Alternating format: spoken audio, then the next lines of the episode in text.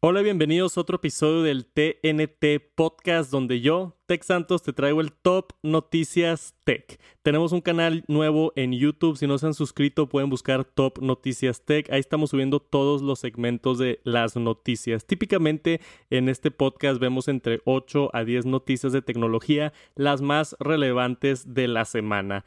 Y esta semana en el TNT 10, así es, este es el décimo episodio de esta serie. Estoy bien orgulloso de que no hemos fallado por 10 semanas seguidas, 11 si, si incluyes el episodio piloto.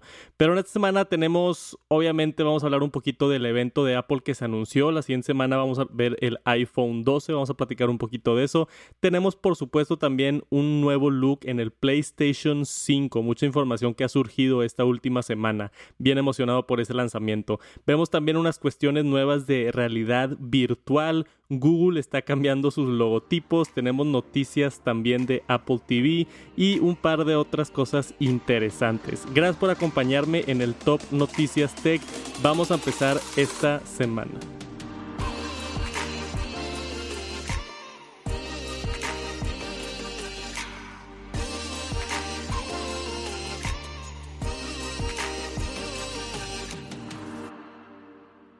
Apple anunció su evento del 13 de octubre donde va a estar introduciendo el iPhone 12, iPhone 12 Pro y posiblemente productos nuevos como los AirTags, AirPods Studio y quizá un HomePod mini que hemos estado esperando por parte de Apple que se involucre un poquito más en esto de las bocinas inteligentes y asistentes digitales en tu casa. Mandaron esta invitación, hice un todo un video analizando la invitación por allá en el canal de Tech Santos, si no lo han visto se lo recomiendo mucho, pero básicamente lo importante aquí a saber es que eh, creo yo que están como apuntándole un poquito con los colores naranja y azul a los colores del nuevo iPhone.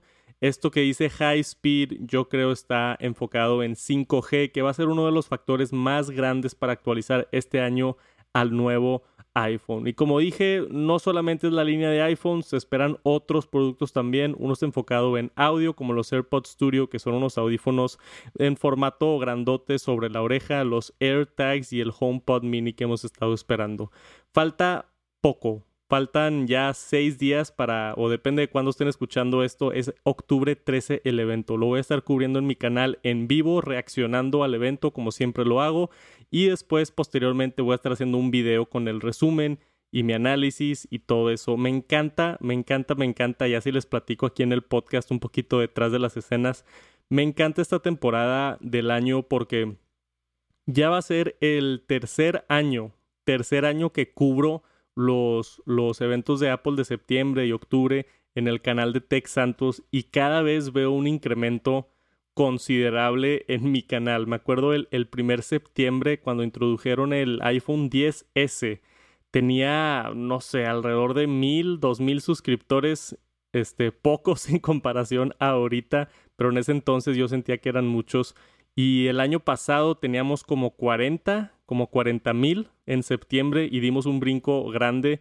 Y este año con 235 mil suscriptores en el canal, no me la puedo creer que... Y espero demos otro, otro salto otra vez en esta temporada. Me encanta, yo creo que es lo, lo favorito. Tengo un canal de tecnología mucho enfocado en Apple porque es de las empresas que más me gusta, pero pues me gusta hacer videos de cámaras y de drones y televisiones y otras cosas, pero el, el mi mero mole, por así como se dice en México, es eh, Apple. Y los, el evento de, bueno, en este caso fue octubre, pero típicamente el evento de septiembre, cuando tenemos el nuevo Apple Watch, nuevo iPhone específicamente, para mí es una, una época del año donde hay mucho trabajo, pero es, es mi trabajo más apasionado, es lo que más me gusta hacer y lo que más le gusta a la gente disfrutar.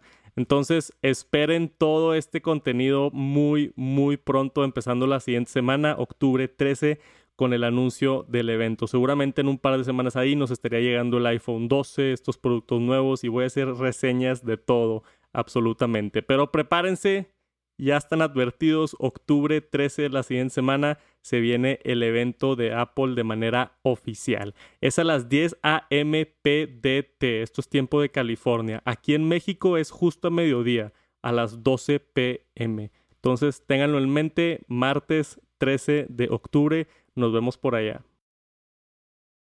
Y después tenemos un par de noticias del PlayStation 5.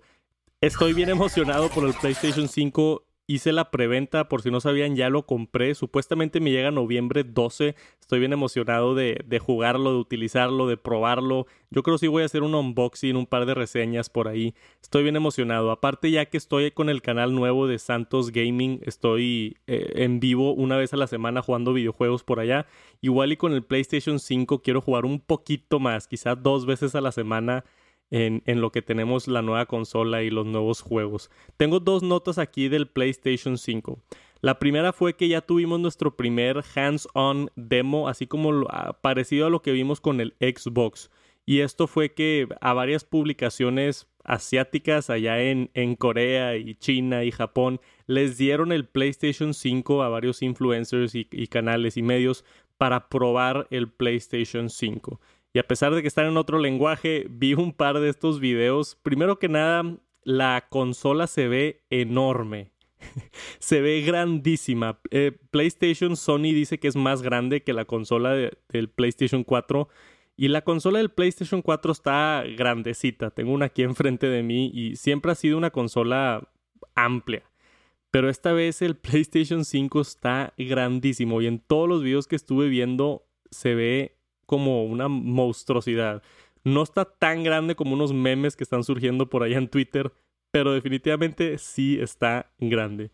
Ahora, en, cuanto a qué pasó, eh, hay varias cosas sobre las reseñas estas iniciales del PlayStation 5. Uno es que han estado apreciando muchísimo el control nuevo, el Dual Sense, creo que se llama, del PlayStation 5, por agregar eh, todos estos eh, capacitadores táctiles, ¿no? De sensación y de peso. Al menos estos reseñas dicen que sí es una experiencia completamente diferente con el control por ese motor de vibración mucho más específico y el hecho de que puedes cambiar el, el qué tan duro están los gatillos de la parte de atrás y todo te da supuestamente una mejor experiencia en el control. A mí me gustaría ver una versión pro del control que tenga botones atrás, a ver si sucede eso después, porque yo ya me estoy acostumbrando a jugar con, con unos botones en la parte de atrás del control. Lo otro que vimos, bueno, y, y, al igual que con el Xbox, fue que corre muy rápido, que tiene muy poco tiempo para cargar los juegos y cambiar de juegos y muy buen rendimiento. Pues tiene un, un procesador de 8 núcleos, si no me equivoco, y tiene unas gráficas impresionantes, no sé qué tantos teraflops, más de 10 teraflops. Eso ya sabemos que, que va a tener un muy buen sistema, correr 4K a 120 Hz. El otro fue que me encantó este video, lo vi todo completo. Si lo quieren buscar, lo pueden buscar como PS5 Teardown. Básicamente es este compadre, si están viendo el video en YouTube, desarmó todo el PlayStation 5 y nos enseñó todo lo de adentro. Y esto nos, nos relevó bastantes detalles interesantes del PlayStation 5. Lo que más me emocionó y que se confirmó y ahora mucha gente está muy contenta es que hay un puerto de SSD, ¿no? De PSIe 4.0 basado en un disco M.2. Entonces son discos de estado sólidos que puedes comprar fácilmente en Amazon o donde sea. Y hay un puerto vacío dentro del PlayStation 5. Es sencillo quitar la tapa, ingresar otro, otro disco duro, ¿no? Otro SSD sin problema. No, no reemplazas los 850 gigabytes que ya tiene, simplemente le estás agregando de manera muy sencilla y bien por Sony por dejar un puerto así accesible y fácil y no tener que tener algo colgando fuera de la consola. Esto se me hizo excelente. Entonces, el momento que se te acabe la memoria o necesites más memoria, puedes comprar un SSD de 500 gigabytes, de un terabyte. Creo que ya hay hasta de 2, 3 terabytes. Lo pones y va a funcionar de maravilla y rápido porque está basado en PCI 4.0, que es, que es la tecnología para que pasen los datos más rápido y todo. Eso es una de las cosas grandes que se, que se, no se filtró porque es oficial, ya este video es de PlayStation 5, pero que se relevó sobre el PlayStation 5, el actualizar o el, el ponerle más memoria va a ser algo bien sencillo y eso me pone bien feliz. Lo otro es el sistema de enfriamiento que tienen aquí. Todas las reseñas que vi en internet dicen que está impresionante. Tiene un abanico enorme sacando aire de los dos lados y tiene un, un heat sink también grandísimo para controlar todo el poder y le echa muchas ganas Sony al presumir que es una consola muy muy callada, ¿no? Especialmente la digital que no tiene para discos ópticos, como quiera la que tiene para discos ópticos supuestamente está suspendida para que no vibre y no cause mucho ruido. Está la ingeniería aquí está impresionante, pero supuestamente también va a correr muy muy muy quedita. Entonces, eso es este bastante bueno para no tener tanto ruido dependiendo de dónde pones tu consola.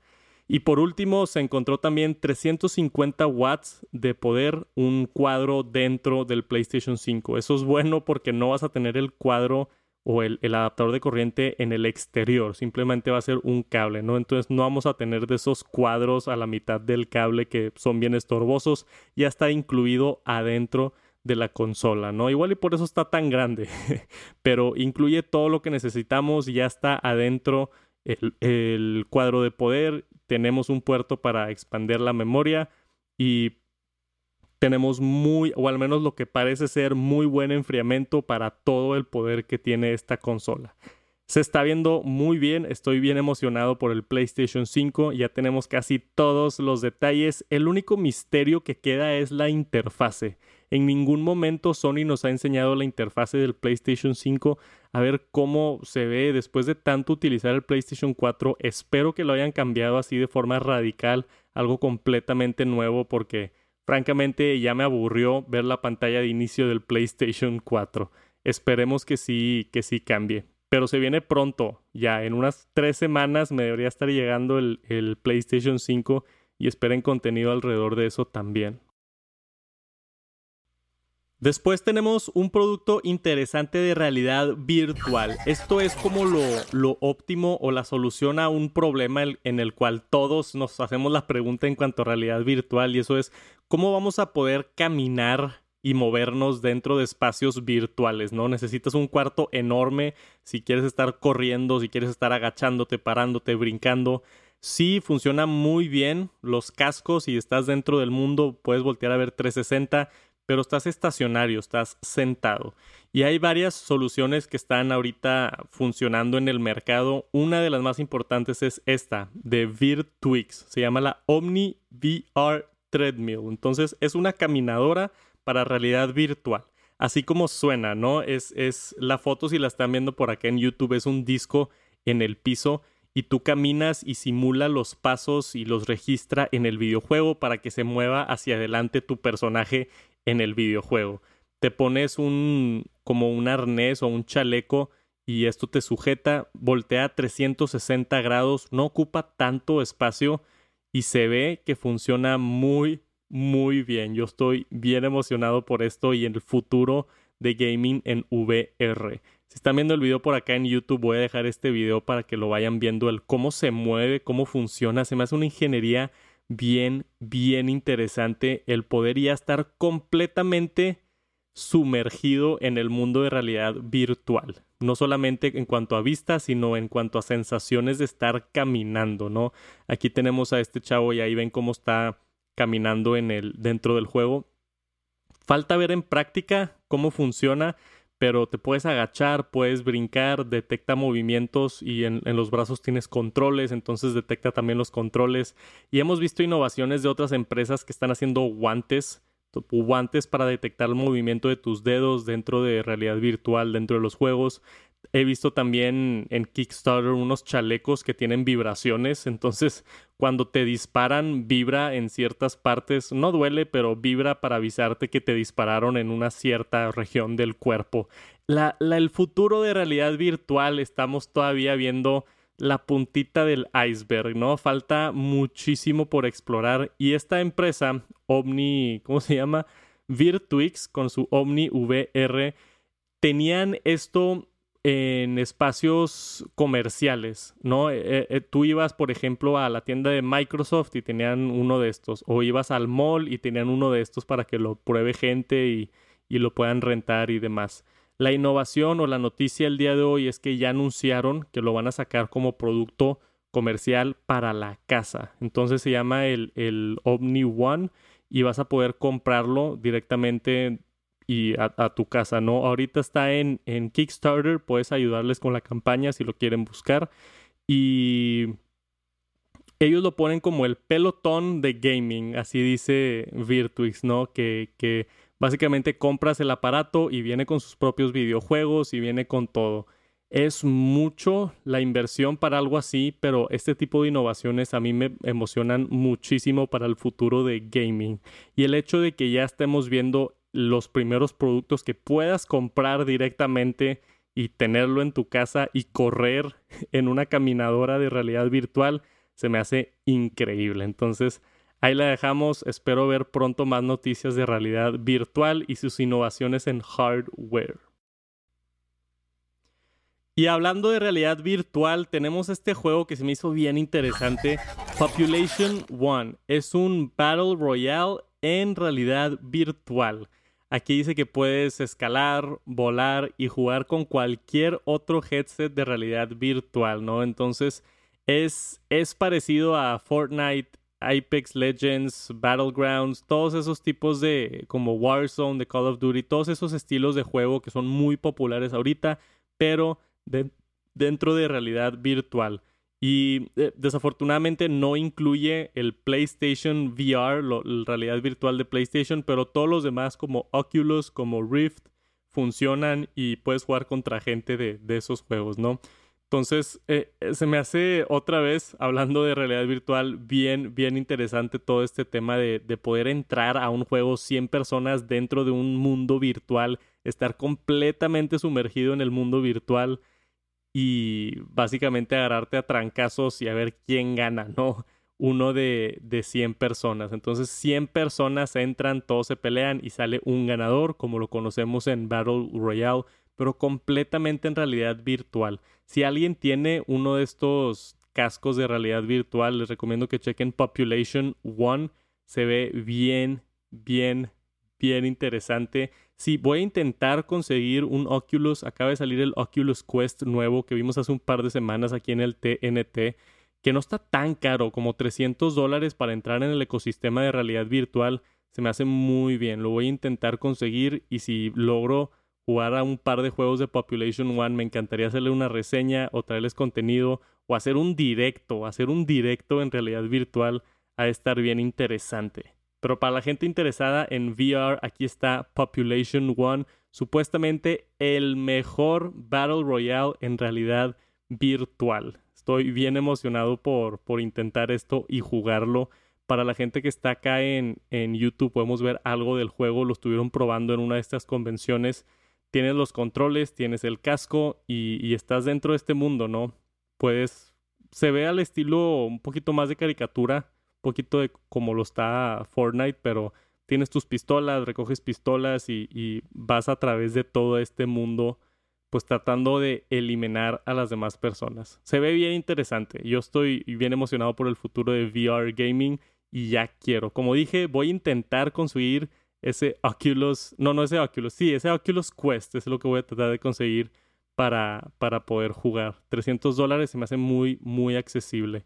Pero ahí está, Population One, chequenlo si están interesados en realidad virtual. Y tenemos una nota rápida por parte de, Apple, esta de macrumors.com. Se me hizo bien interesante. Cada vez que veo esto me da mucha nostalgia, ¿no? El iPhone 5C oficialmente va a pasar a productos vintage octubre 31, ¿no? Entonces, Apple tiene esta lista de productos obsoletos o productos vintage, como los llaman ellos, y eh, te puedes meter aquí directamente en su página de apple.com para ver el soporte de, de todos estos productos. Y la novedad es que va a incluir ahora el iPhone 5C que fue el iPhone de plástico con muchos colores famosos de los primeros iPhones donde Apple intentó o hizo con éxito una línea económica del iPhone de ese año. Y eh, está, lo quería incluir nada más en el TNT por nostalgia. Yo tuve un rato un iPhone 5C muy brevemente, pero mi hermana también tuvo uno y, siempre me da nostalgia en pensar en, en iPhones pasados. Dice por acá que el iPhone 5S que se introdujo en septiembre de 2013 y el iPhone 5C era esencialmente un iPhone 5, pero hecho en este plástico con colores y demás. Entonces hicieron, fue básicamente el primer iPhone SE, ¿no? Antes de que tuviéramos el iPhone SE y el iPhone SE 20, esta fue la primera vez que Apple decidió hacer esto con el iPhone 5C. Por alguna razón no se me está abriendo la página acá de los productos obsoletos de Apple, pero ya yo creo que estamos llegando al punto donde todos los productos del 2012, 2013 en adelante ya son considerados obsoletos por parte de Apple, ya no reciben actualizaciones, siguen funcionando, si lo tienes, los productos de Apple típicamente duran mucho tiempo, pero pasan a ser obsoletos o vintage, como los llama Apple. Y tenemos a Google en el top noticias tech. ¿Por qué Google? Porque está haciendo un rebranding de todos sus logotipos que deberían de estar viendo muy pronto en sus dispositivos. Yo utilizo mucho los servicios de Google, específicamente Google Calendar y Gmail. Los utilizo absolutamente todos los días. Google Drive también de repente lo utilizo, pero es interesante cómo ya están administrando todo su, su ahora lo están llamando Google Workspace, ¿no? Entonces ya no es ya no es como Google Drive, Google Docs, Google Gmail, ya es todo Google Workspace, así más o menos como Microsoft lo está haciendo con el su 360, ahora se llama el Google Workspace. Aquí lo tenemos introduciendo el Google Workspace con nuevos iconos. Entonces, váyanse acostumbrando a ver estos nuevos iconos de, de Gmail, que ahora es una M con los colores de Google. La verdad es, es ese tipo de noticias donde simplemente se está haciendo una, un rebranding. Esto sucede cada, no sé, 5 o 10 años aproximadamente. Seguramente en otros 10 años Google va a estar cambiando los logotipos otra vez mientras cambian eras modernas y Ahorita estamos todavía mucho con el estilo minimalista en tecnología, con el estilo flat, lo que llaman el diseño, diseño 2D sencillo. Y si pueden ver aquí en el anuncio, tenemos ya el, Google Workspace todo con los nuevos logotipos. Esto supuestamente debería estar llegando muy, muy pronto y ya está en beta en muchas partes de, de Estados Unidos. Pero no va a cambiar nada. Es, sigue siendo lo mismo, nada más todo tiene nuevos logotipos. Si no lo han visto, ahí está el logotipo de Gmail. Me voy a tardar un rato en acostumbrarme a ese logotipo. Pero con esta nueva identidad de marca, Google quiere como establecer una presencia, establecer un dominio en todos sus servicios y que la gente identifique y sepa este, identificar muy bien todos los, los logotipos. Hasta el logotipo este de la nube ha cambiado y ya está los colores de Google con esta con lo con lo sencillo. Aquí tenemos el de Google Docs, Google Drive, Google Calendar. Este es el Google Meetups, si no me equivoco, y el Gmail. Todos ahora con sus logotipos nuevos. Entonces, esperan los prontos nuevos logotipos de Google. Y una nota interesante que sacó Bloomberg acerca de Apple. Dice que las tiendas de Apple ya no están vendiendo bocinas ni audífonos por parte de otras empresas. Entonces, antes teníamos a veces unos audífonos de Logitech o audífonos de Bose o otras cosas. Por supuesto, también audífonos de Beats, que es una marca de Apple. Y también había bocinas inteligentes como Sonos, como Bose, como bocinas de Logitech también, que son típicamente las marcas con las que colabora Apple, ¿no? Y ya no venden ya no venden bocinas de otras empresas y ya no venden audífonos de otras empresas, por lo que nos indica que muy posiblemente el siguiente 13 de octubre, cuando sea el nuevo evento de Apple, van a introducir una bocina inteligente y unos audífonos nuevos. Esto tiene todo el sentido del mundo y Bloomberg es típicamente la empresa que hace este tipo de, análisis, ¿no? y me encanta que hagan esto. Este Mark Gurman típicamente es el que saca estas noticias que se da cuenta que Apple deja de vender ciertos productos y eso nos indica que es por algo, es por, por algún plan que tiene Apple que ya sabemos o se viene rumoreando desde hace tiempo los AirPods Studio, que son los audífonos por parte de Apple grandotes sobre la oreja, y un HomePod mini. Entonces Apple ya tendría más selección de bocinas con una bocina premium de 300 dólares, el HomePod normal grandote y el HomePod mini que se espera que sea una bocina de 150 dólares aproximadamente más accesible para vender en sus tiendas de Apple y por no tener competencia dejar de vender las bocinas de Sonos y de Bose. Bastante interesante, vamos a ver qué pasa ya en el evento de Apple. No se pierdan toda mi cobertura del evento por allá en Texantos o aquí en el podcast.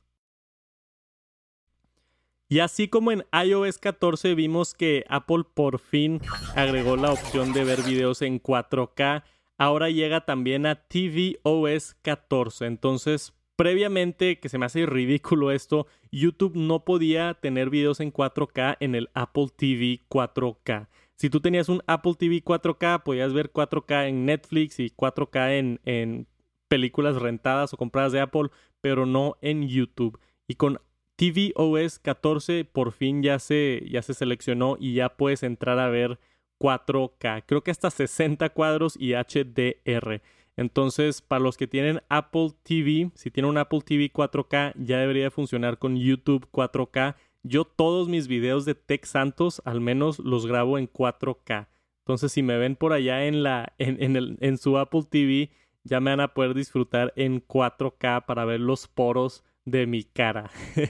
este, bien por Apple, por actualizar sus dispositivos, no puedo creer que se tardó tanto tiempo y hay veces que Apple hace cosas que no entiendo por qué se tardan tanto, pero qué bueno que ya funciona 4K en el iPhone y en el iPad y ahora en el Apple TV, entonces ya alrededor de todo el ecosistema de Apple tenemos soporte para video en 4K en YouTube.